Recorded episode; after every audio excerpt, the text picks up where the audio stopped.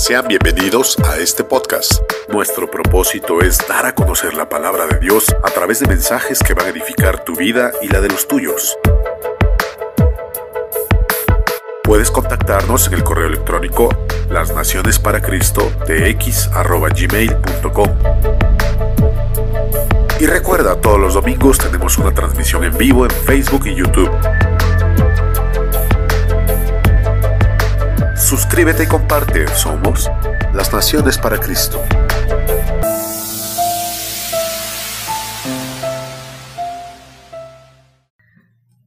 Las condiciones para seguir a Jesús. Y vamos a leer el Evangelio de Marcos, capítulo 8, versículo 34. Dice así la palabra de Dios. Y llamando a la gente, y a sus discípulos les dijo, si alguno quiere venir en pos de mí, niéguese a sí mismo y tome su cruz y sígame. Dios ha puesto condiciones para poder seguirle y para ser su discípulo. Ahora, ¿qué significa ser un discípulo de Jesús? Un discípulo es un seguidor, es un, estudiante, es un aprendiz que sigue las enseñanzas de su maestro, que sigue el ejemplo de su maestro. En este caso, un discípulo de Jesús es aquel que sigue las enseñanzas de Jesús, que cumple con las condiciones que Jesús puso para seguirle y que está aprendiendo continuamente de él. Entonces, lo primero que veíamos es que Dios ha puesto condiciones.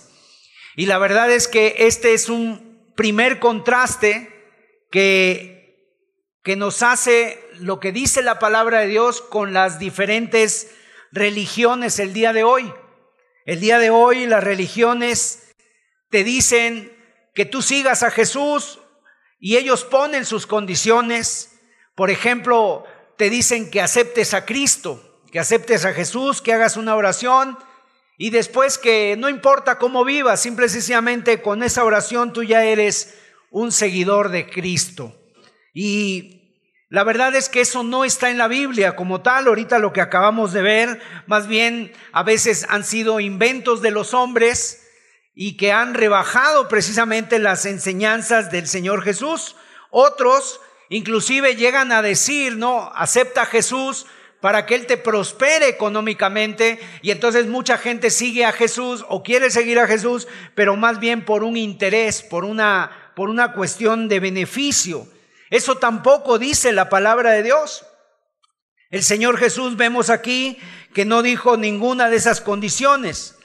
Y el día de hoy algunas denominaciones lo tienen, hazte miembro, sé un, un discípulo y ya es todo. Pero miren, la Biblia es muy clara y Dios, aquí el Señor Jesucristo nos está hablando y nos dice cuáles son sus condiciones para seguirle a Él. Entonces son dos las condiciones que el Señor pone. En primer lugar, niégate a ti mismo. Y en segundo lugar, toma tu cruz. Ahora, cuando el Señor Jesús dijo estas palabras, pues es Dios mismo hablando. Es Dios mismo hablando, o sea, el Señor Jesús fue el que puso estas palabras, el que nos dijo estas palabras, y quiere decir esto que ninguna persona, sea convertida o no convertida, puede seguir a Jesús si no toma en cuenta estas dos condiciones. La semana pasada, el hermano Israel Romo, que estuvo compartiendo aquí, nos estuvo explicando cuál es la primera condición y lo que esto significa. Y haciendo un breve resumen de lo que él nos enseñaba y nos compartía la semana pasada acerca de qué es negarte a ti mismo, que es la primera condición, haciendo un pequeño recuento, fueron tres cosas. En primer lugar, negarte a satisfacer las pasiones carnales. O sea, tenemos que negarnos a satisfacer las pasiones de tu carne, te tienes que negar. Y nos explicaba que todos los seres humanos tenemos unas pasiones que en sí mismas no son pecaminosas, pero si nosotros nos dejamos llevar por ellas, nos dejamos controlar por ellas, pues nos terminan gobernando. Y nos daba una serie de ejemplos de cosas que pueden convertirse en una esclavitud para nuestras vidas. Pero también veíamos a través de esta enseñanza que todos tenemos una voluntad. El, el, ser humano tiene una voluntad. O sea, decidimos, escogemos obedecer los deseos de la carne o decidimos no obedecerlo. Ese es un asunto nuestro. Y que muchas veces cuando nosotros no tenemos la enseñanza del Señor Jesús, lo que hacemos es seguir nuestros deseos de la carne, seguir nuestras pasiones. Y, y el Señor nos dice, niégate, abstente. O sea, no suplas, no, no proveas para los deseos de la carne. En segundo lugar, otra, otra, otra de las cosas que nos explicaban la semana pasada, que hay que negarnos a los deseos mundanos. ¿Cuáles son los deseos mundanos? Esas metas equivocadas que el ser humano muchas veces tiene. Los deseos desmedidos de éxito, los deseos desmedidos de poder, de ser considerado popular entre las multitudes o entre una sociedad egoísta como la que vivimos, que no pone las prioridades como deben ser, sino que pone otras cosas como prioridades. Y entonces lo que es prioritario para Dios lo pone en segundo, tercer lugar y, pone otras, otros elementos como prioritarios. Por ejemplo, la vanidad, la vanagloria, el ser manipulado por los medios. Así lo dice la palabra de Dios y veíamos Tito capítulo 2, donde dice que, que nos abstengamos precisamente de los deseos mundanos, renunciando a los deseos mundanos, que también quiere decir abstenernos. Y en tercer lugar, una tercer cosa que se estuvo estudiando la semana pasada es que debemos negarnos a nosotros mismos, inclusive en cosas que no son legítimas. O sea, cosas que no son pecado en sí, pero que de alguna manera también son legítimas, pero que uno va a tener en ciertos momentos que negarnos para poder servir a Cristo. Se mencionó, por ejemplo, el leer la Biblia. Y podría entrar también ahí el orar, el congregarnos.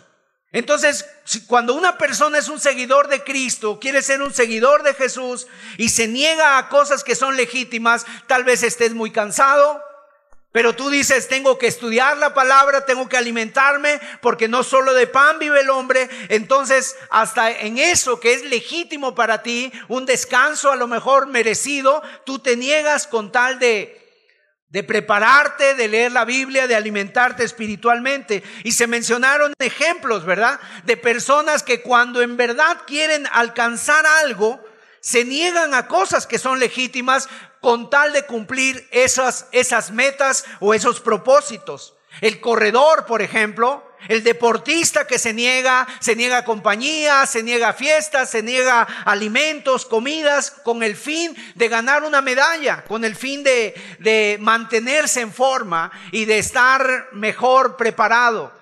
Y contaban historias también de personas que se van inclusive al, a la montaña, al cerro, a entrenar, a capacitarse para una competencia. Se negará también el que quiere ser discípulo de Cristo a amistades, a una relación a lo mejor eh, con tal de prepararse.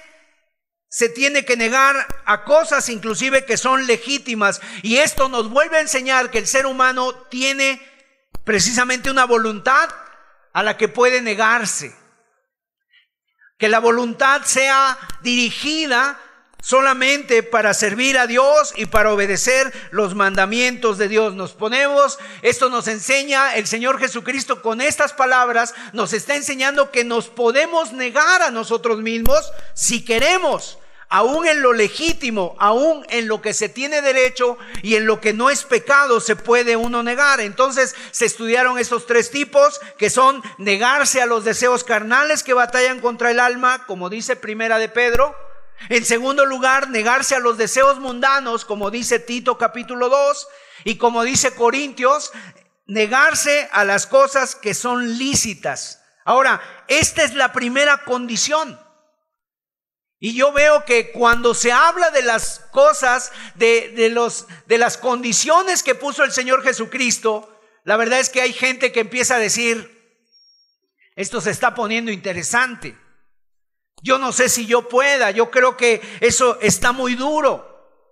Esto está muy difícil, o sea, empieza la gente a pensar como que a protestar dentro de sus mentes. No, esto es algo muy estricto. ¿Por qué? Porque en este tiempo, lamentablemente, y muchas veces gente que ha asistido a alguna congregación, a alguna iglesia, nunca le enseñaron todo el consejo de la palabra de Dios y se piensa que pues eh, cumplir con mi religión es cumplir los domingos, una hora el domingo cuando vamos a la misa o dos horas cuando vamos al culto y después de ahí vivimos como queremos toda la semana y no hay ningún problema, o sea, nos enseñan el camino del placer, Inclusive en algunos grupos te enseñan que el Espíritu Santo viene para divertirte, para hacerte reír, para hacerte sentir emociones. Y muchas veces les enseñan las promesas, pero nunca les enseñan las condiciones. Nunca les dijeron las condiciones para ser un seguidor de Cristo. Por eso es que el día de hoy mucha gente dice yo soy cristiano. Y tú te puedes encontrar muchas personas que dicen que son cristianas, pero realmente no cumplen ni lo mínimo que el Señor Jesús dijo. Ahora, Vamos a leer nuevamente Marcos capítulo 8, porque fíjese a quién le dijo el Señor estas palabras. Porque también hay una, hay una mentalidad que a veces dice, bueno, es que una cosa es ser discípulo, otra cosa es ser cristiano. Como que hubiera una diferencia. Yo soy cristiano, yo creo en Jesús, yo sigo a Jesús, pero yo discípulo todavía no soy, porque un discípulo es aquel que ya se ha consagrado, es aquel... No, la verdad es que el Señor Jesús se lo dijo aquí primeramente a los que le seguían. En otras palabras, ahí estaba Pedro, que había dejado las redes, que había dejado las barcas, su trabajo. Ahí está Juan también, que habían dejado sus vidas y que estaban ahora siguiendo a Cristo. Ahí estaba también Mateo, que había dejado el banco de los tributos públicos siguiendo a Jesús. Pero también le dice que se lo dijo a la gente, a todos. Es decir, el mensaje fue sin distinción, fue para todos. Es un mensaje para todos, para discípulos, para todas las personas. Quiere decir que estas condiciones son para cualquiera. Y a los discípulos que nos hacen estas palabras, a los que ya somos discípulos de Cristo, nos recuerda. Nos recuerda nuestro llamado, nos recuerda a qué nos ha llamado Dios, nos recuerda cuáles son los propósitos que nosotros tenemos en seguir a Cristo, pero a los que son nuevos, pues se los dice. Les pone las cartas sobre la mesa, le pone de alguna manera los que quieren simpatizar, los que no se han convertido, les dice, estas son las condiciones. Si tú quieres en verdad seguirme, si tú quieres caminar conmigo, si tú quieres seguir mis pisadas, si tú quieres ser, seguir mis enseñanzas y ir conmigo a la gloria, al cielo, estas son mis condiciones. Y con la ayuda de Dios el día de hoy vamos a estar viendo las con nuevamente la segunda parte de las condiciones para seguir a Jesús, que no es lo mismo que la primera, Hace ocho días se vio el negarse a uno mismo. Hoy vamos a ver lo que es tomar la cruz. Tomar la cruz. Esa cruz, ¿verdad? Lo hermoso, vamos a ver la cruz y lo hermoso que es. La verdad es que la cruz, miren, han matado en nombre de ella. A través de la humanidad si usted ha leído un poco de historia, seguramente se ha enterado que en el tiempo de las cruzadas, con tal de otra vez volver a reconquistar los lugares santos, iban y llevaban el escudo de la cruz y entonces mataban por ella, mataban por la cruz. Inclusive en aquel tiempo la iglesia daba, daba una libertad, o sea, daba, por así decirlo, perdones no importa las atrocidades que hicieran, no, no, importa cuántos mataran, no importa lo que hicieran, si violaban, si robaban, si ultrajaban, iban en nombre de la cruz, iban en nombre de la religión a conquistar los lugares sagrados. Entonces han matado por, por, por la cruz. Inclusive algunos la han enseñado, la han utilizado como señal. La esposa del emperador Constantino, ¿verdad? Según dice la historia que Constantino tuvo una visión donde se le decía, por este signo vencerás, y en esa visión vio la cruz. Y él mandó sustituir las águilas imperiales de las insignias romanas por la cruz cristiana. Y la madre de Constantino recibió un sueño, dice ahí la historia, que ella recibió un sueño donde tenía que ir a Jerusalén a buscar la cruz de Cristo. Pero resulta que cuando llegaron a Jerusalén sus, sus emisarios, no encontraron una cruz, encontraron tres cruces. Y entonces dijeron, no sé cuál es la de Jesús. Y entonces, para saber cuál era la de la, cuál era la verdadera, según esto, esa historia, llevaron un enfermo y lo estuvieron poniendo en las tres cruces. Y cuando el hombre sanó, entonces dijeron, esta es la cruz de Cristo. Y desde ahí se hizo una señal, un amuleto. Y se le dio poder de, de, sanar o de hacer algo. Entonces por eso de ahí viene que a veces la gente cuando se persigna, pues empieza a hacer el símbolo de la cruz. Otros han orado y otros han rezado debajo de ella. Pero ¿qué era la cruz? Bueno, la cruz era ese madero donde fue proclamado lo mejor de la historia donde se sostiene la máxima, la mayor proclamación de la historia de la cruz. El evento de la cruz es el evento central de nuestra fe, de la fe cristiana. O sea, el nacimiento de Cristo es importante. La muerte de Cristo es importante, pero la cruz y la resurrección son lo más importante de la vida de Cristo los misioneros, las personas que han ido a otros países precisamente y que han hecho esfuerzos y en algún momento han tomado la decisión por llegar a aquellos campos, esa decisión ha tenido que ver con la cruz de Cristo. Pero obviamente entonces, por lo tanto, hay mucha confusión en cuanto a lo que es tomar la cruz. Hay gente que se imagina una serie de cosas cuando le dicen que es tomar la cruz y primeramente lo que yo quiero explicar es qué no es tomar la cruz. Para quitar ideas incorrectas y después vamos a ver lo que sí es y lo que implica. Bueno, ¿qué no es tomar la cruz? Por lo menos cuatro cosas que no son tomar la cruz. No es aguantar a tu esposo si tiene o a tu esposa si tiene un mal genio o hábitos que te disgustan, ¿verdad? Porque de repente tú escuchas a personas que dicen, ay, es que mi marido es mi cruz. Mi marido es mi cruz porque es, eh, eh, es borracho o porque tiene esto. Y hay hombres que dicen, no, esta mujer es mi cruz. Porque tiene un carácter, tiene un genio. Bueno, eso, a eso no se refirió el Señor Jesús. En segundo lugar, tampoco es soportar una enfermedad o carencias económicas o los problemas naturales que trae el diario vivir.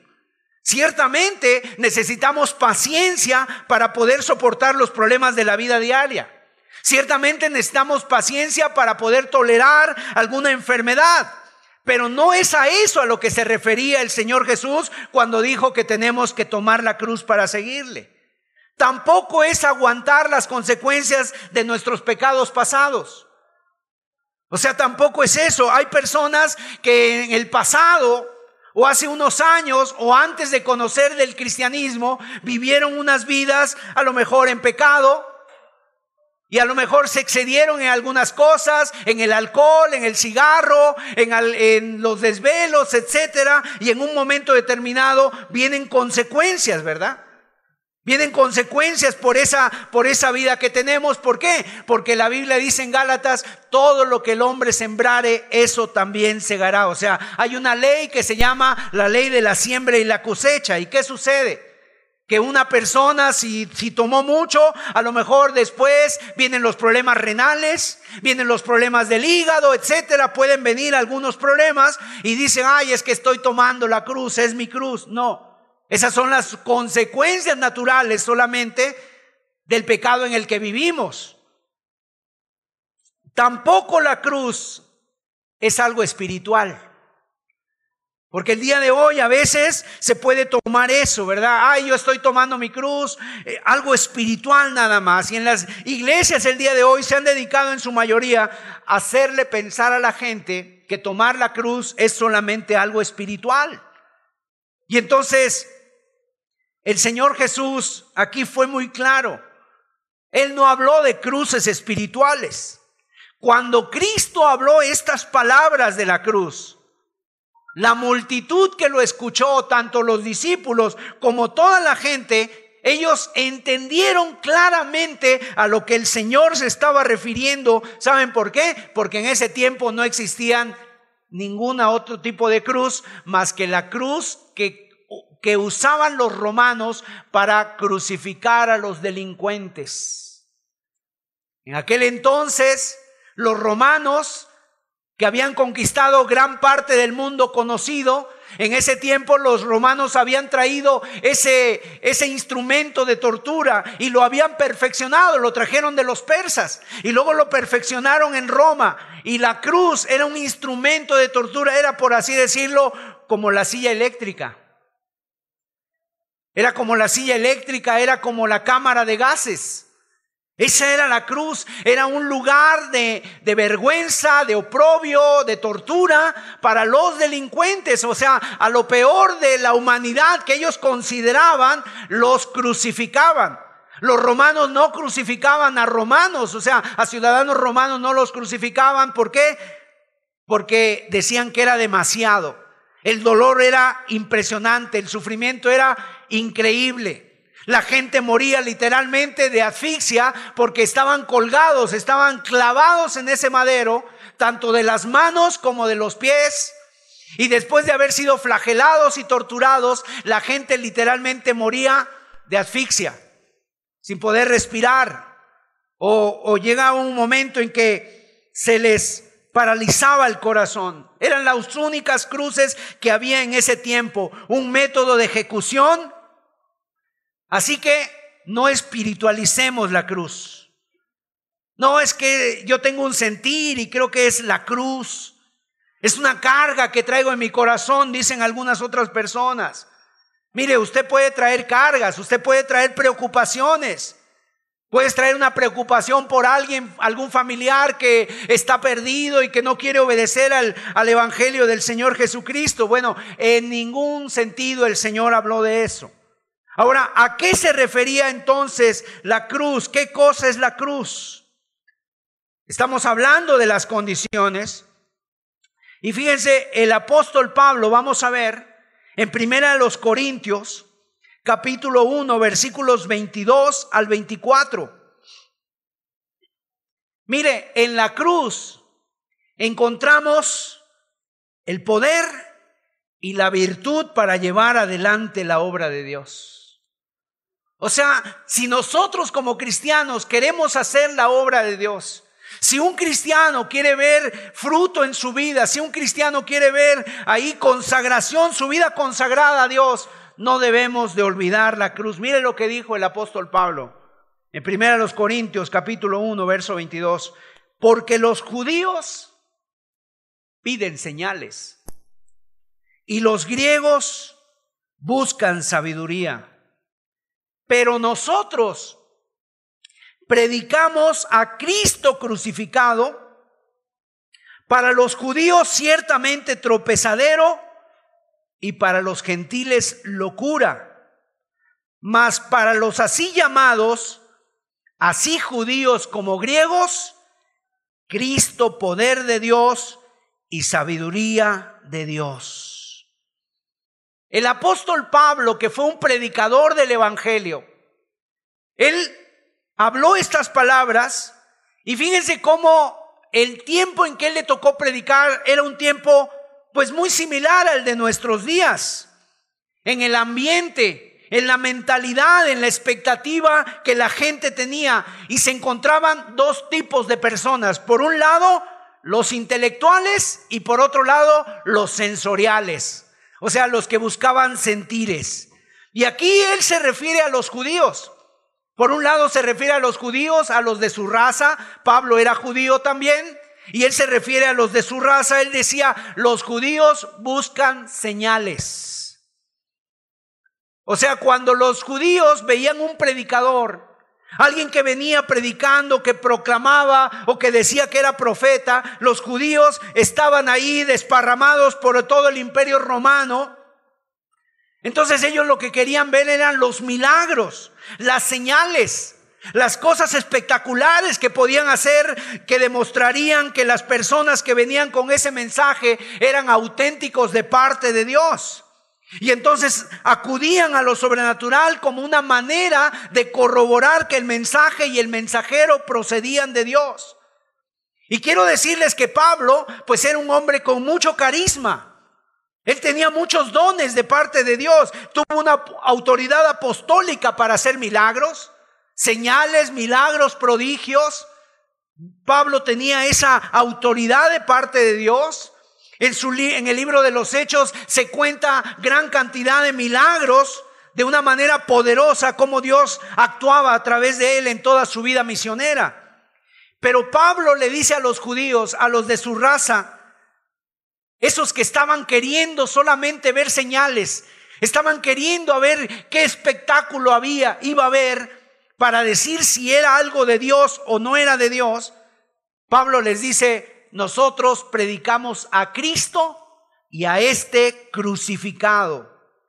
Y cuando Pablo llegaba al terreno de los gentiles, o sea, cuando él ya viajó a otros lugares que no eran judíos, quiere decir cuando viajó a Grecia, cuando viajó allá a, las partes de, de Filipos y otras partes como lo que era, lo que es el día de hoy Europa, dice que los griegos buscan sabiduría. Entre los que escuchaban al apóstol Pablo también había personas, gente culta. Y ellos querían tener razones para su fe. O sea, querían fundamentar su fe en la lógica. Y Pablo estaba, sabía cómo pensaban ellos. Cuando él estaba en las ciudades anteriores a sus viajes, dice que se encontró con diferentes filosofías. Por un lado los epicúreos, por otro lado los estoicos, ¿Quiénes son los estoicos? Pues aquellos que están en contra del, placer y los epicúreos son los que buscaban solamente el placer. Así que Pablo, él, él era un erudito. Pablo por lo menos hablaba tres idiomas. Él como ciudadano, como ciudadano judío, su lengua materna era el hebreo.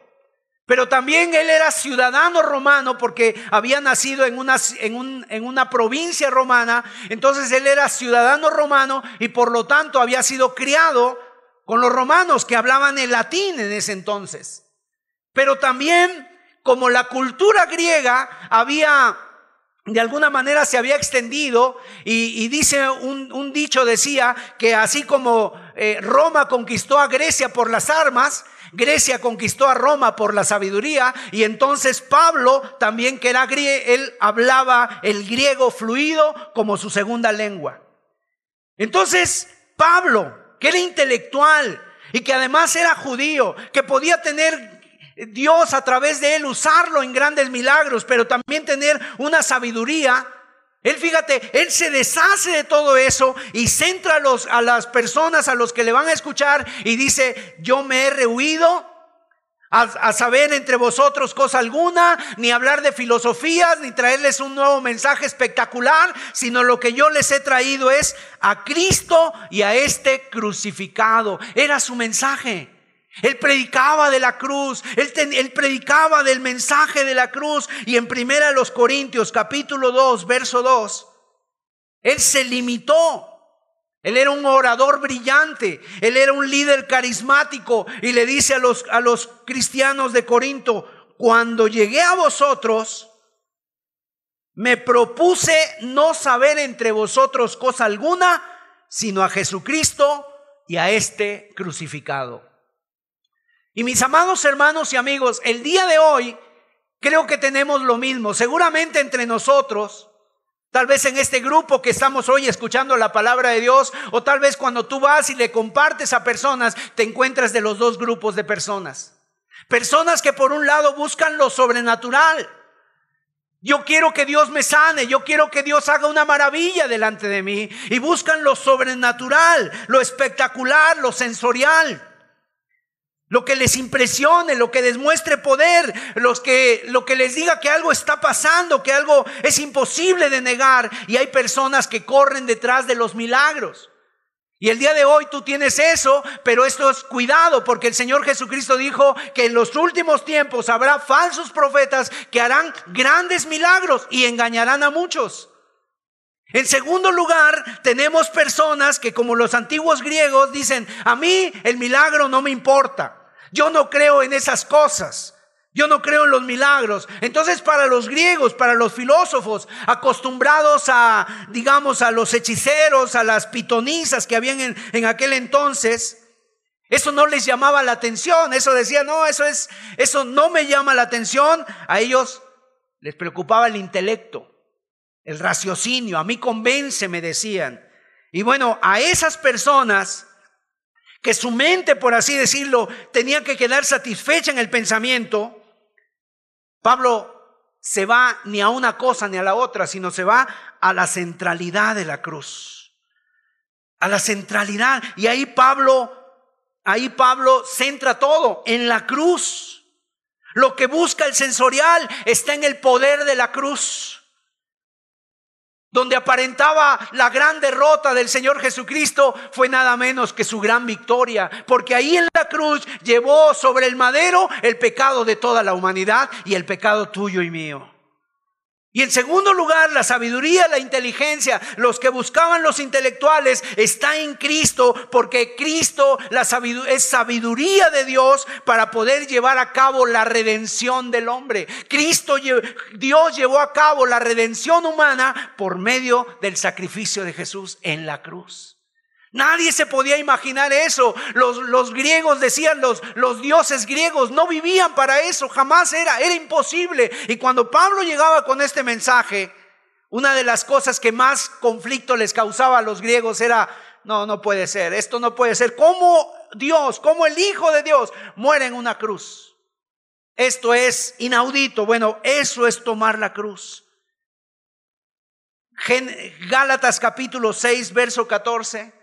Dice el apóstol Pablo respecto de la cruz, él llega al punto de decir, mire esto, pero lejos esté de mí gloriarme, sino en la cruz de nuestro Señor Jesucristo, por quien el mundo me es crucificado a mí y yo al mundo. O sea que Pablo estaba orgulloso sanamente hablando de la cruz de Jesús. Porque él sabía que en la cruz había sido él perdonado. Porque él era, precisamente, él sabía que en la cruz se había llevado a cabo la redención del hombre. Entonces, ¿qué es tomar la cruz para nosotros? Tres aspectos de la cruz y su significado. Número uno, Tomar la cruz significa oprobio, vergüenza, vituperio público. Cuando Jesús está hablando de la cruz, todo mundo que le escucha entiende y comprende por qué. Decíamos hace un momento, era un instrumento de muerte, no era una cruz con brillantes, no era una cruz que nos colgamos en el cuello con piedras preciosas o de un material, material muy caro. No, no era eso. Era la cruz donde mataron a Cristo. Y todos entendieron, ¿verdad? Todos entendieron que era la pena de muerte. Existía la pena de muerte y precisamente lo que significaba el estar ahí en la cruz clavado, el oprobio, la vergüenza. Dice el Salmo que cuando, dice el Salmo 22, que la gente movía la cabeza. Y en los evangelios también dicen que cuando veían a Jesús, la gente simple y sencillamente movía la cabeza como diciendo, ¿qué estará pagando este hombre? ¿Cómo? ¿Qué habrá hecho esta persona para que lo hayan crucificado? Pero realmente no, no, no entendían, no comprendían que Jesús estaba muriendo ahí, no por él, porque él vivió una vida santa y recta. Él nunca hizo pecado, estaba llevando a, estaba llevando nuestro pecado. Entonces, cuando Jesús dice que tienes que tomar la cruz, nos está diciendo, si quieres ser un seguidor mío, tienes que estar dispuesto a ser despreciado públicamente. Y que eso no te pueda nada a ti. Tienes, o sea, tienes que estar dispuesto a ser tenido como lo peor. Cuando te dicen a lo mejor, oye, es que también a ti te lavaron el cerebro, el cerebro. Miren, a los primeros cristianos se les acusaba de eso, se les acusaba de comerse, de, de, de comerse entre ellos. Se les acusaba de mentiras. Se les llamaba ateos porque ellos decían que no tenían otro Dios más que Jesús. Y entonces la gente los odiaba. Y juntarse con los cristianos, imagínate, era un oprobio. Yo no sé si usted haya tenido oportunidad de leer, a lo mejor algunos de los presentes, si no yo se lo recomiendo. Es un libro muy sencillo que se llama El mártir de las catacumbas. Es una historia anónima de los días de Cristo.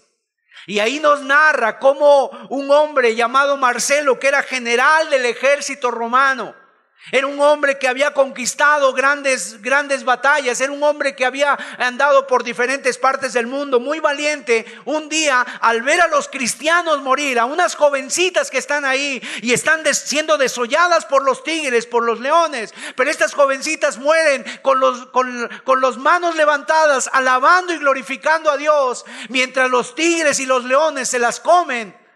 Ahí en el Coliseo romano, y ve a los cristianos morir levantando la mano de victoria, eso le ocasionó a él un impacto y decía, ¿cómo puede ser esto? Porque los romanos, aún con toda su fuerza y con toda su valentía, no tenían cómo enfrentar a la muerte, morían con temor, no sabían qué pasaba después. Y entonces a él le intrigó eso y un día fue a visitar a los cristianos en las catacumbas. ¿Qué son las catacumbas? Todavía existen el día de hoy en Roma esos pasadizos subterráneos, unos laberintos subterráneos y ahí vivían los cristianos. Salían de las ciudades los que se convertían y vivían en las catacumbas y ahí hacían sus reuniones.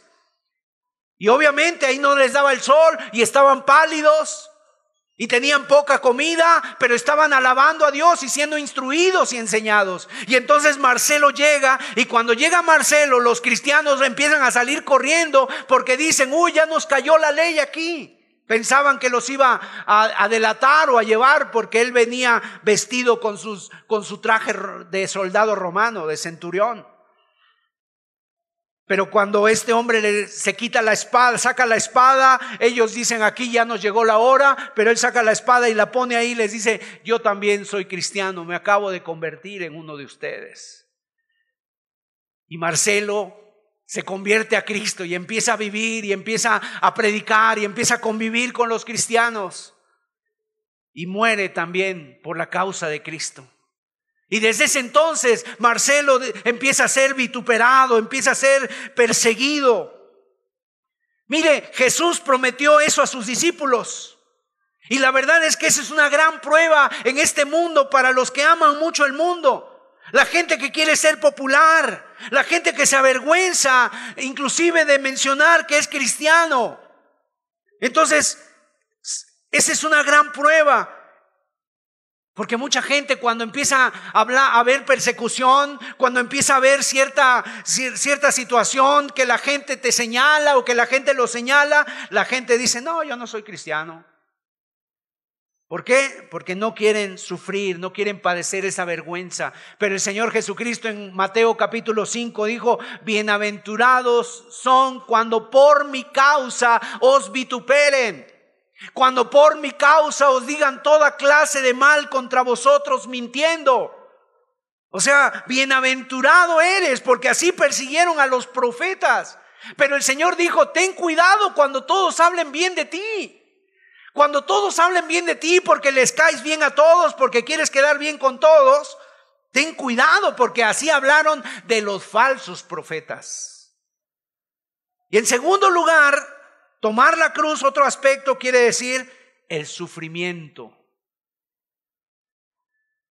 La verdad es que cuando hablamos de sufrimiento, dice, pues, otro sufrimiento, si ya tengo algunos, ya tengo demasiados.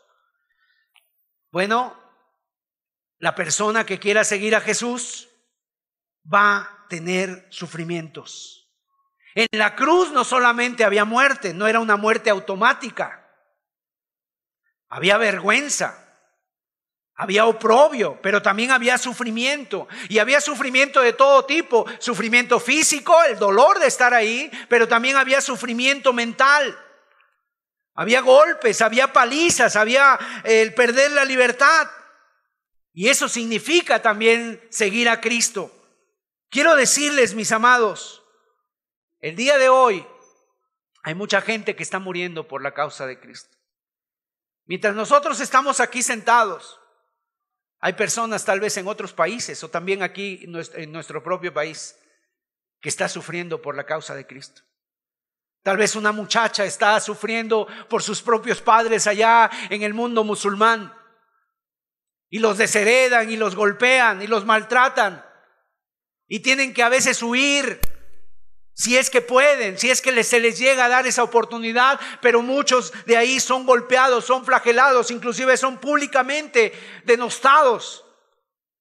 Tal vez mientras nosotros estemos aquí sentados pensando a lo mejor, como dijo el Señor Jesús, nuestro corazón está en otro lugar. Dice ahí, este pueblo de labios me honra, pero su corazón está lejos. Habrá personas que estén sufriendo en otro país, en China, en Afganistán, en los países musulmanes, en algunos otros países o aquí mismo en nuestro país, en México, estén siendo perseguidos. Y nosotros a veces tenemos esos conflictos, decimos, pues yo ya no sé si soy cristiano porque no sé, eh, es que ya me hicieron una mala cara a mi vecino, es que no puedo perdonar a mi esposo porque se porta mal conmigo y tenemos batallas a veces hasta entre hermanos en la iglesia. Cuando otros hermanos están tomando la cruz, están sufriendo el oprobio, están sufriendo la vergüenza, y no es porque le hicieron una mala cara o porque alguien no los invitó a su fiesta, sino simple y sencillamente porque están siguiendo a Cristo en la India. Y hay noticias, hay el día de hoy, hay páginas en internet que usted puede consultar para que lo que para que usted corrobore que lo que yo estoy diciendo no es nada algo no es algo inventado, pero hay una página en internet que se llama La voz de los mártires. La voz de los mártires, usted puede ahí inclusive inscribirse para que le lleguen noticias, pero no, pero yo le sugiero que no se inscriba si usted no va a estar orando y va a estar intercediendo por ellos. Porque hay mucha gente que se inscribe a esos lugares, ay, pues ya pertenezco a la voz de los mártires. Me llega, el, me llega el informe, el mapa de donde hay persecuciones, pero nunca ni oran por ellos, ni tampoco están dispuestos a sufrir nada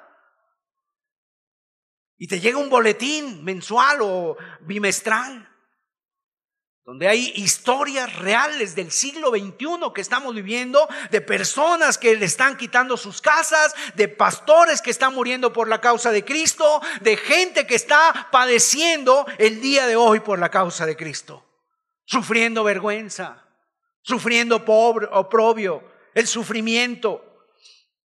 Y en la historia del cristianismo, mis amados, esto siempre ha sido una realidad. Desde los días de Esther, cuando Esther se presenta a Mardoqueo y le dice a la reina Esther, una mujer que había llegado al palacio real y le dice a la reina Esther, Esther, eh, tienes, tienes que hacer algo porque nuestro pueblo va a ser muerto, todo nuestro pueblo va a ser muerto dentro de 11 meses. Y Esther dice, ¿saben qué? Eh, yo voy a entrar a la presencia del rey, aunque sea en contra de la ley, y si perezco, que perezca. O sea, ahí está una mujer arriesgando su vida. El apóstol Pablo, ahí en 2 de los Corintios, capítulo 11, nos habla todo lo que él padeció por la causa de Cristo. Usted lo puede leer ahí en la, en la palabra de Dios, 2 de Corintios, capítulo 11, dice el apóstol Pablo, tres veces me han azotado me han dado 40 varas menos, menos una, tres veces. Naufragios, peligros, asaltos, peligros de ladrones, peligros de mi nación, peligros entre falsos hermanos y lo que todo lo que sobre mí se agolpa, dice la preocupación por todas las iglesias, por todas las iglesias. Mis amados hermanos, yo acabo de leer un, a propósito yo la tengo aquí porque dicen que un grupo de ateos, un grupo de ateos intelectuales, de filósofos ateos intelectuales, se reunieron. Y es que estas personas llegan a una conclusión donde dicen que el cristianismo, el cristianismo actual que estamos viviendo como sociedad, dicen ellos, o ese cristianismo resucita o junto con él cae la civilización. O sea, ellos reconocen que anteriormente el cristianismo era un impacto. Había personas que estaban dispuestos a vivir ese cristianismo, sus familias, ellos mismos sus valores, los principios de Dios, los principios de la Biblia. Pero el día de hoy, con un evangelio falso, un evangelio like que se ha predicado, cualquiera ser cristiano y cualquiera dice ser cristiano, pero no hay ningún cambio en la sociedad, no hay ningún impacto. Hay gente que lleva años en la iglesia y nunca ha tomado la decisión de dejar un pecado o de dejar pecado, siguen, siguen batallando con los mismos. Entonces no tienen, no hay esa esa conciencia. Y entonces ellos están preocupados, o por así decirlo, lo dicen, o el cristianismo resucita, o la sociedad se viene abajo. Y esto nos habla también la palabra de Dios, que la, la creación misma gime y está con dolores de parto por la manifestación de los hijos. O sea, que es necesario que el cristiano vuelva a los principios de la Biblia, vuelva a las sendas antiguas, vuelva a tomar la cruz, a enamorarse de Cristo como al principio, cuando estabas dispuesto a orar, cuando estabas dispuesto a ayunar, cuando estabas dispuesto a hacer la obra de Dios. Pero mucha gente el día de hoy no lo tiene. Y, y este, esta pandemia ha caído como anillo al dedo.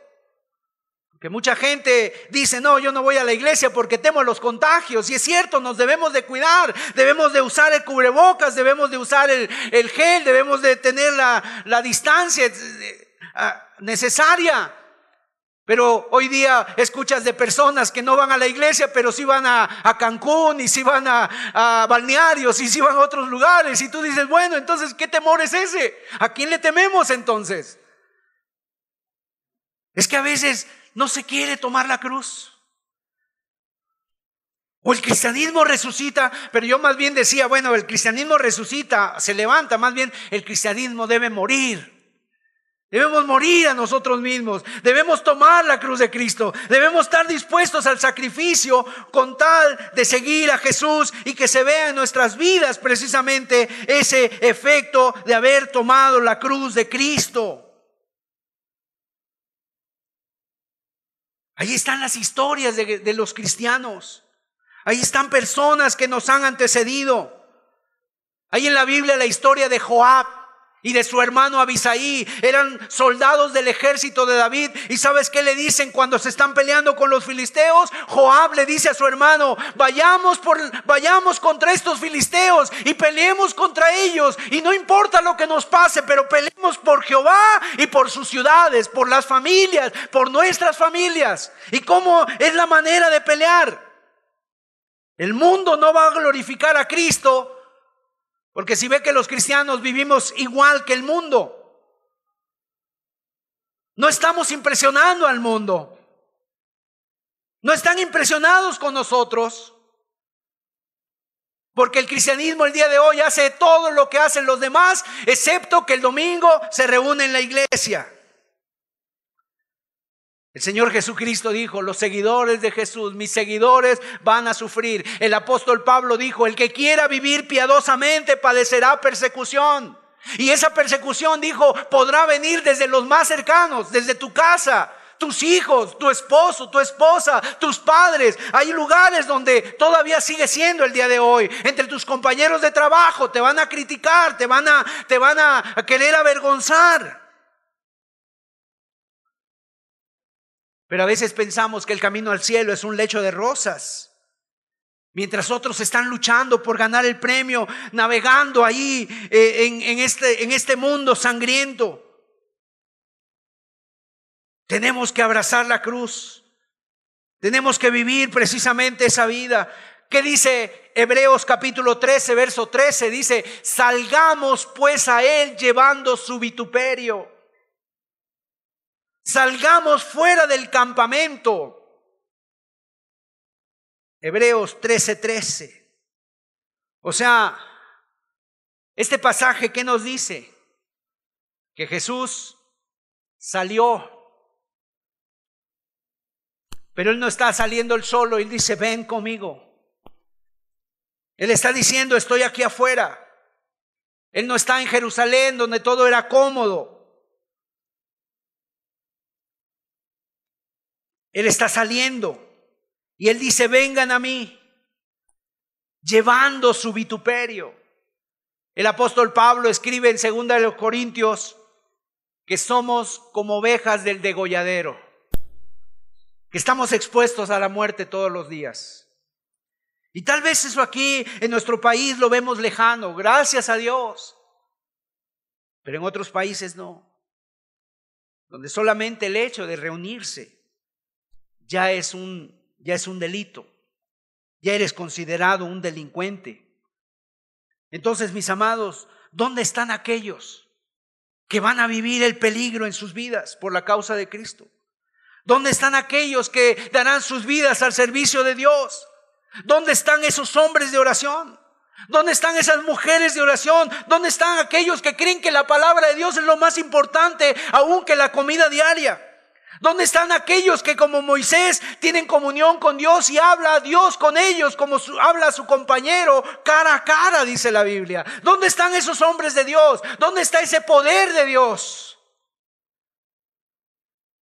El apóstol Pablo nos da la clave. ¿Sabes qué decía él? Él como un judío de abolengo, él decía que él tenía su gloria y él ahí en Filipenses nos habla de todo lo que él tenía como judío, hebreo de hebreos, en cuanto a la ley fariseo, en cuanto a celo perseguidor de la iglesia, en cuanto a instrucción, eh, sentado a los pies de Gamaliel, o sea, uno de los maestros más prominentes de aquella época de la Universidad de Jerusalén, ahí se, se ahí se, se estuvo él instruyendo, pero dice, todas esas cosas que eran para mi ganancia, o sea, lo que él para él era su gloria, para él era su tesoro, lo dice, lo he estimado como pérdida por causa del amor de Cristo.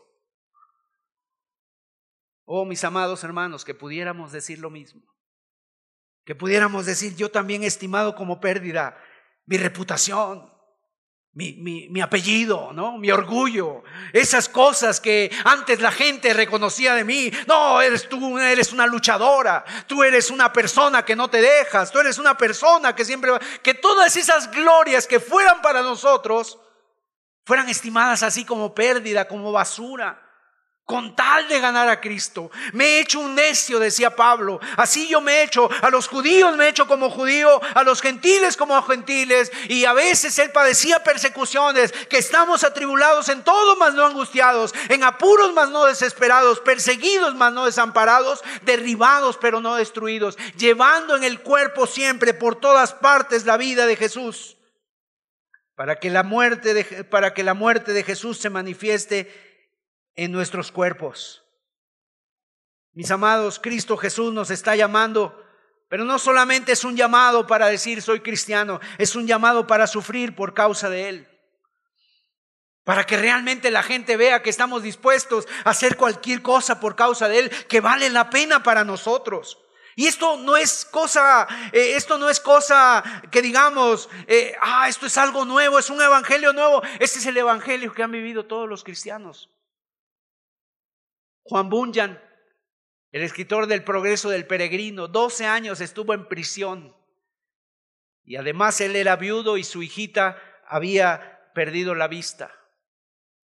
Estaba cieguita. Y él estaba en prisión y no podía ver a su hija.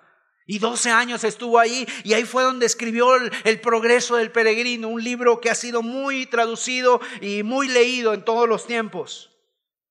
Y cuando le dijeron, te vamos a sacar de la cárcel, pero no queremos que vuelvas a predicar a Cristo en Inglaterra. ¿Y sabes qué hizo Juan Bunyan? Dice, si ustedes me sacan el día de hoy, yo mañana estoy de nuevo predicando el Evangelio. Y nadie lo podía parar. La palabra de Dios dice, qué gloria es si haciendo mal sois abofeteados. Cuando hacemos mal, sufrimos. Cuando hacemos mal nos va mal, somos abofeteados, somos golpeados, podemos ir a prisión por hacer maldades. Qué mejor que, que ser abofeteados, qué mejor que ser maltratados por causa de lo bueno.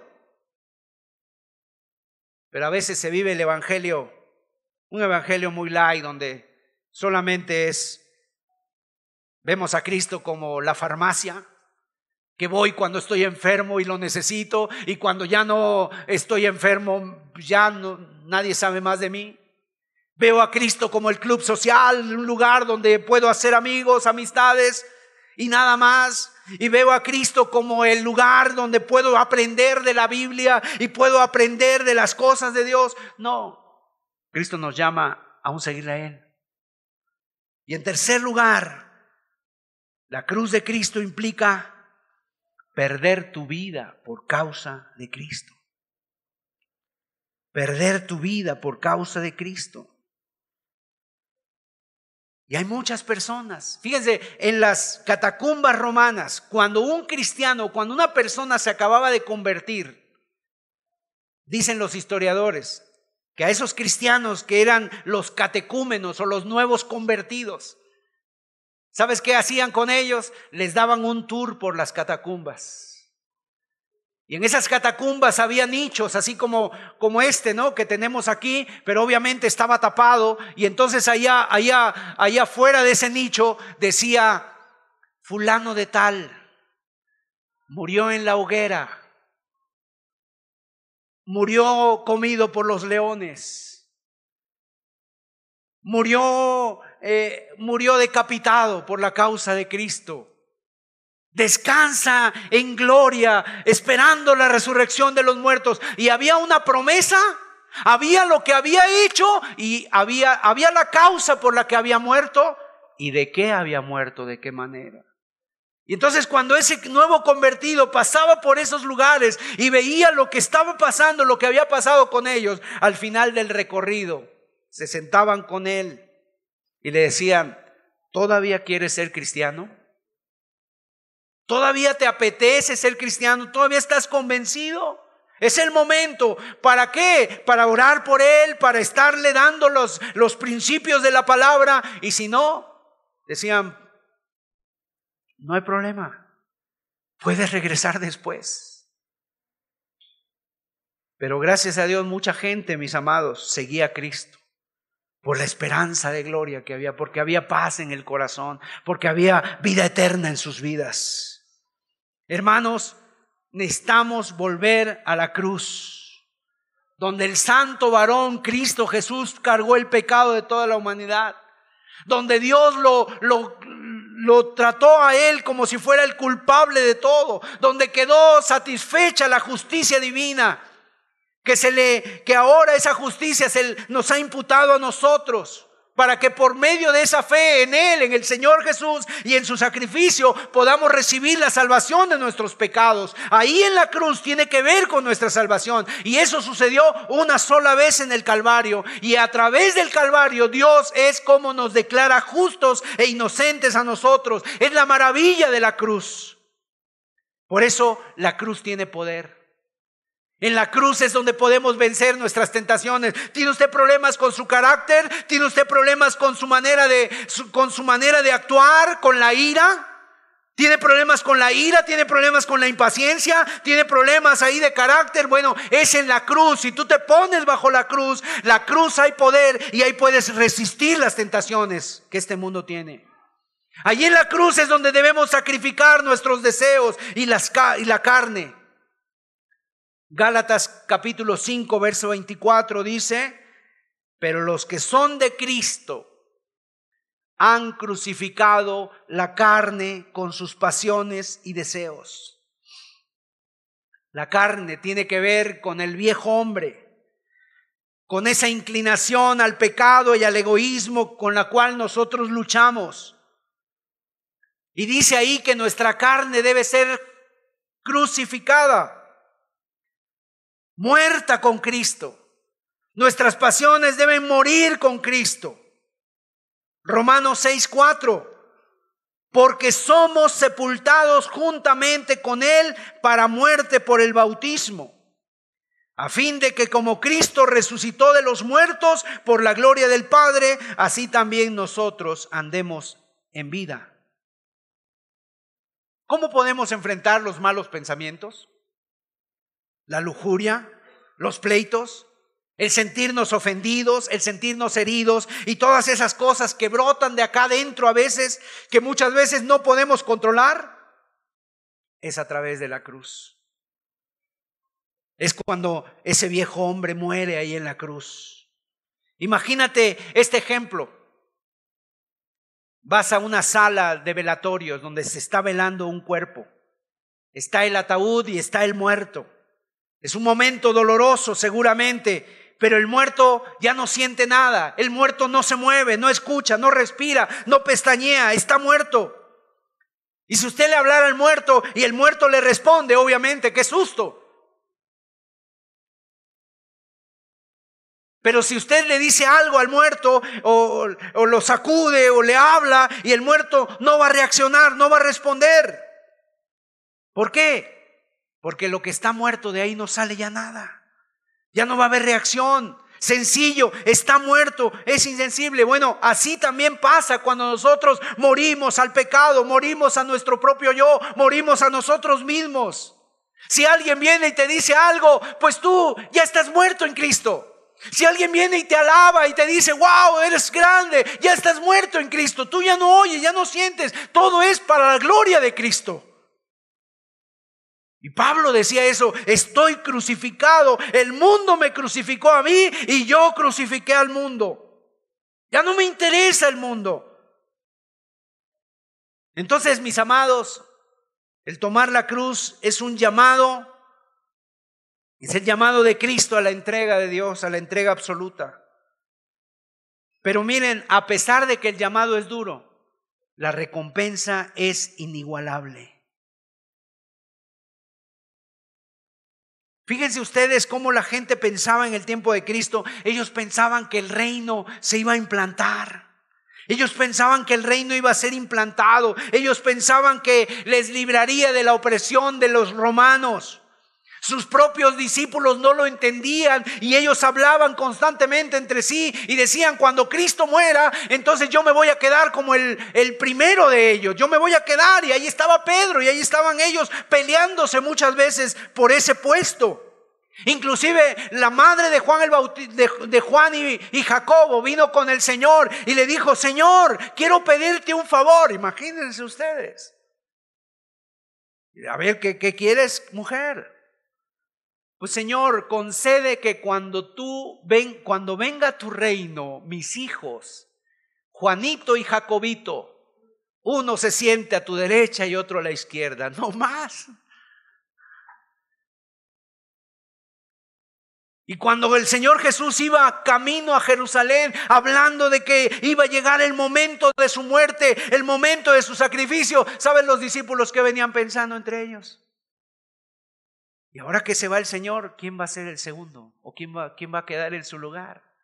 No, seguramente Pedro, porque Pedro o Juan. Y el Señor, ¿sabes qué hizo? Cuando, cuando llegaron a un lugar y Él venía escuchándolos. Seguramente entristecido en el corazón porque no entendían el propósito. Y entonces cuando, cuando llega se acerca y les dice, llama a un niño y lo pone en medio y les dice, miren, si alguien quiere ser el más grande en el reino de los cielos, tiene que ser como este niño. ¿Y cómo es un niño? Pues un niño es, un niño confía. Un niño además, pues no tiene esos, e, ese, sentires de como ellos los tenían en ese momento. Había humildad en los niños cosa que no había en ellos, y ellos tuvieron que aprender. Mis amados hermanos, es fácil seguir a Jesús cuando la vida nos sonríe y todo es sin problemas. Pero cuando viene un compromiso y se pone de manifiesto ese compromiso entre seguir a Jesús en medio de las pruebas, entonces es cuando la gente claudica.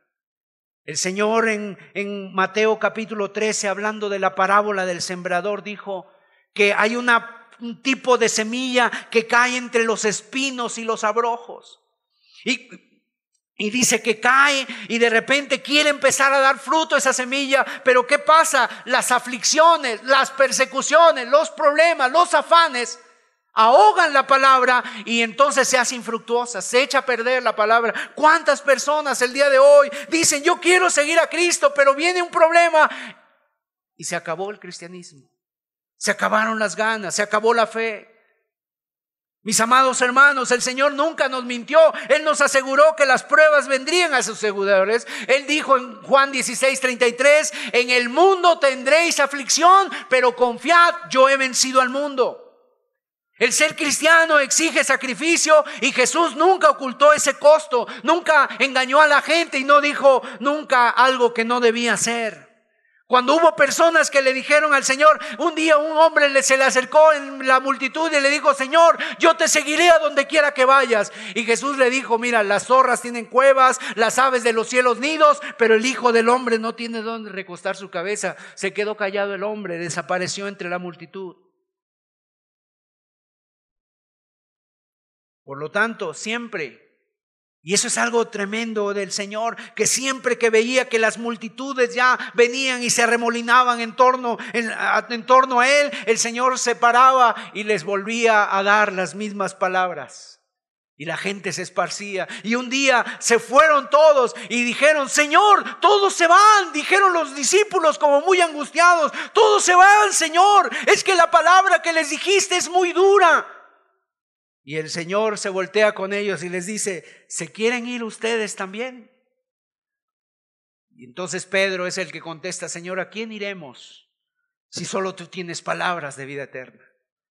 Porque cuando uno ha sido un seguidor de Cristo y el Señor te ha rescatado de tus pecados, de nuestras miserias, de nuestras maldades, nuestras esclavitudes, de nuestros problemas, mira, se le ama, se valora y la verdad, ¿a quién iremos? Si tú ya anduviste en lo malo y viste todo lo que te causó, si tú ya anduviste en el pecado y tú ves que en el mundo no hay nada, todo es malo, todo es ilusión. Cuando tú has visto a Cristo, tú dices, no hay mejor cosa que seguirle. Pero tenemos que disponernos. Toma tu cruz y sígueme. Toma tu cruz y sígueme. ¿Cuáles son las consideraciones que debemos tomar o las consideraciones a tomar para tomar la cruz de Cristo. Número uno, se debe de tomar por amor a Cristo. Si Cristo se sacrificó por nosotros, Él merece que nosotros nos sacrifiquemos por Él. Esta vida es muy corta, mis amados. La vida, la vida es como la flor del campo que en la mañana crece, a la tarde se seca y es cortada. Pronto pasamos y volamos, dice, dice el Salmo 90. El Salmo 90 dice que los, los, en la vida, la edad del hombre son 70 años y los más robustos 80. Tal vez algunos de los presentes no lleguemos ni siquiera a los 70. Pero aún así, todo es sufrimiento, mucho es sufrimiento. Aquí la gente sufre. Entonces la vida se acaba, pero mire, la eternidad es muy larga. Nuestra vida comparada con la humanidad es solamente un puntito, comparada con una eternidad por la cual el Señor Jesús quiere salvarte. En segundo lugar, es normal que la gente sufra y muera por distintas causas. Hay personas, hay escritores, hay pacifistas. Hay madres que dan su vida por sus hijos, hay escritores que dan su vida por sus ideales. Porque el ser humano cuando en verdad ama y estima algo, es capaz de poner su vida para que sepan que Él tiene precisamente esas, esas convicciones. ¿Y qué, causa, ¿Y qué acaso la vida de Jesús, el seguir a Jesús no vale la pena? No vale la pena, o sea, una religión, dijo una persona, una religión que no, que no está dispuesto a dar nada, es una religión vana, dice. Si se escatima por la causa de Cristo, por eso el Evangelio está el día de hoy así. Porque se ha puesto la enseñanza de que ven a Jesús para que te dé. Ven a Jesús para que te dé. Pero realmente nosotros venimos a Jesús, Él ya dio, Él ya dio su vida, ya dio su sangre, Ya dio su sacrificio. Ahora nosotros somos los que tenemos que dar, que es negarnos a nosotros mismos, nuestros pecados, tomar la cruz. Estamos dispuestos, estar dispuestos. La realidad es que cuando uno ama algo, realmente puede poner su vida por eso que ama. Mis amados hermanos, ¿estamos dispuestos a seguir a Jesús? Alguien de los presentes ha estado diciendo, yo quiero ser un seguidor de Cristo, yo quiero ser un discípulo de Cristo. Has oído las condiciones que Él pide y obviamente tenemos que decidir. Estamos en una encrucijada y hay que decidir. Si tú quieres en verdad ser un seguidor de Cristo, mire, considera estas preguntas. Estar dispuesto a seguir a Jesús significa, ¿estás dispuesto a perder algunos de tus amigos más cercanos? Gente que no le va a gustar que tú sigas a Cristo. Estar dispuesto a seguir a Jesús significa a veces alejarte de la familia. Cuando la familia tiene ciertas costumbres, hábitos. Y no quiere decir que dejes a tu familia, estoy hablando de a veces la familia extendida. Estar dispuesto a seguir a Jesús, si esto significa la pérdida de tu reputación, ¿Estás dispuesto a seguir a Jesús si esto significaría perder el trabajo? ¿O si esto significa perder la vida? Note la manera en que yo estoy formulando estas preguntas. ¿Está usted dispuesto? Obviamente, esto no significa que esto realmente vaya a pasar. A lo mejor a algunos nunca les pasa esto. Pero en el corazón tú ya estás dispuesto. Si algún día llegara a pasar, estoy dispuesto. Estoy dispuesto, Señor. Heme aquí. La Biblia dice que Jesús vio a Jerusalén. O sea, él iba bajando el monte de los olivos y encaminándose a Jerusalén, sabía que era su última visita, sabía que iba a sufrir, sabía que iba a ser golpeado, sabía que iba a ser flagelado, sabía que iba a sufrir todo ello. Y dice la Biblia, afirmó su rostro para ir a Jerusalén. Y cuando Jesús estuvo en el monte, en el huerto de Getsemaní, él oró estas, esta hizo esta oración tres ocasiones. Padre, si es posible, pasa de mí esta copa, pero no se haga como yo quiero, sino como tú. Tres veces. Y cuando, cuando vinieron los soldados y lo apresaron y Pedro saca la espada y le corta la, la oreja a un, a un, soldado ahí de los, del, del templo, Pedro le dice, Jesús le dice, Pedro, mete tu espada, la copa que el Padre me dio la voy a beber. Yo ahorita en este momento podría llamar doce legiones de ángeles y terminar con esto, pero la copa que el Padre me dio la voy a beber hasta el final. O sea, así es la decisión que debemos de tomar. Y si esto pasara, tal vez no pasa, pero si pasara, ya está en mi corazón, lo he decidido. Lo he decidido, he decidido seguir a Cristo, no importa dónde vaya. Dice la Biblia en Apocalipsis, los que siguen al Cordero por donde quiera que va. Y Jesús tuvo días de gloria en su ministerio. Uy, los días de gloria, sanidades, los leprosos sanados, los cojos, los cojos eh, andando, los ciegos viendo, los sordos oyendo, los leprosos son limpiados, los muertos resucitados. Eran días gloriosos.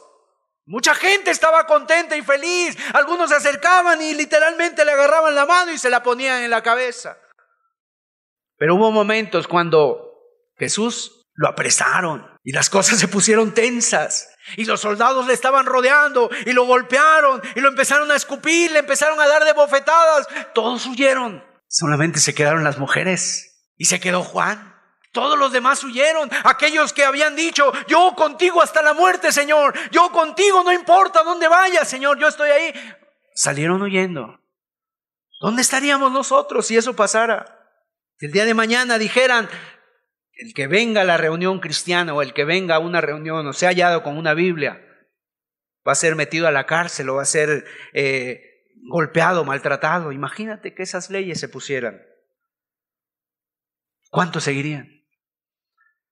Recuerdo haber leído una anécdota y con esto termino. Pasó allá en Rusia en los días del, en los días de la cortina de hierro, así se le llamaba porque estaba prohibido el cristianismo. Dice que unos en una iglesia, una pequeña iglesia de unas 30, 40 personas, donde estaban alabando a Dios y cantando con las manos muy, muy emotivos. De repente llegó un grupo de soldados. Eran los días difíciles. Y entonces llegó un grupo de soldados y se pusieron al frente y cuando llegaron, llegó ese grupo, pusieron a dos soldados en la puerta y cerraron la puerta y dijeron, nadie sale, nadie entra. Y entonces los soldados se pusieron al frente con sus armas. Esos AK-47 traían ahí los soldados rusos, pusieron ahí los, los, sus armas y le dijeron a, ese, a ese grupo, vamos a contar hasta 10 y, y queremos que se queden solamente los verdaderos cristianos. Hubo personas que se empezaron a mirar entre ellos, así como que a decir, ¿qué hacemos? ¿Te vas o te quedas?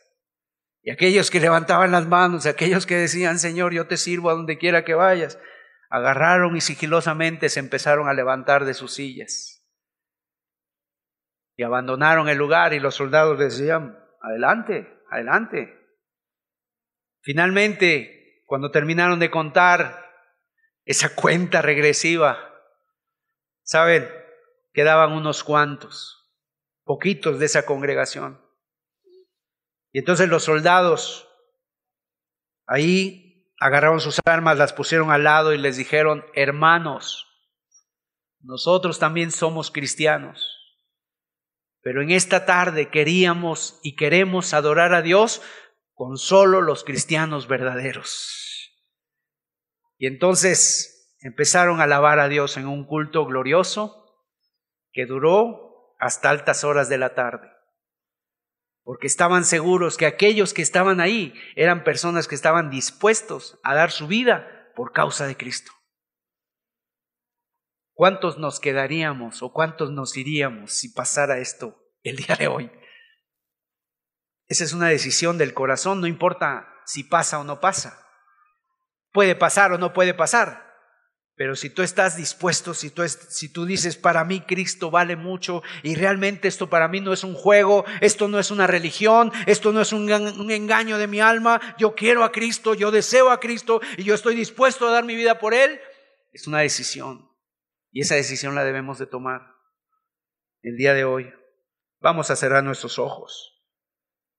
El compromiso con Cristo significa tomar su cruz cada día abandonando tus esperanzas, tus sueños, tus posesiones, incluso tu propia vida si es necesaria por la causa de Cristo. Solo si voluntariamente tomas tu cruz, tú vas a ser llamado un cristiano, un discípulo. Y la recompensa vale la pena, mis amados. Vale la pena. El que quiera salvar su vida, la va a perder. Pero el que pierda su vida por causa de mí la ganará. Tienes que estar dispuesto a renunciar a este mundo, a renunciar a pecados. Hay alguien en esta tarde que le dice al Señor, estoy decidido, Señor.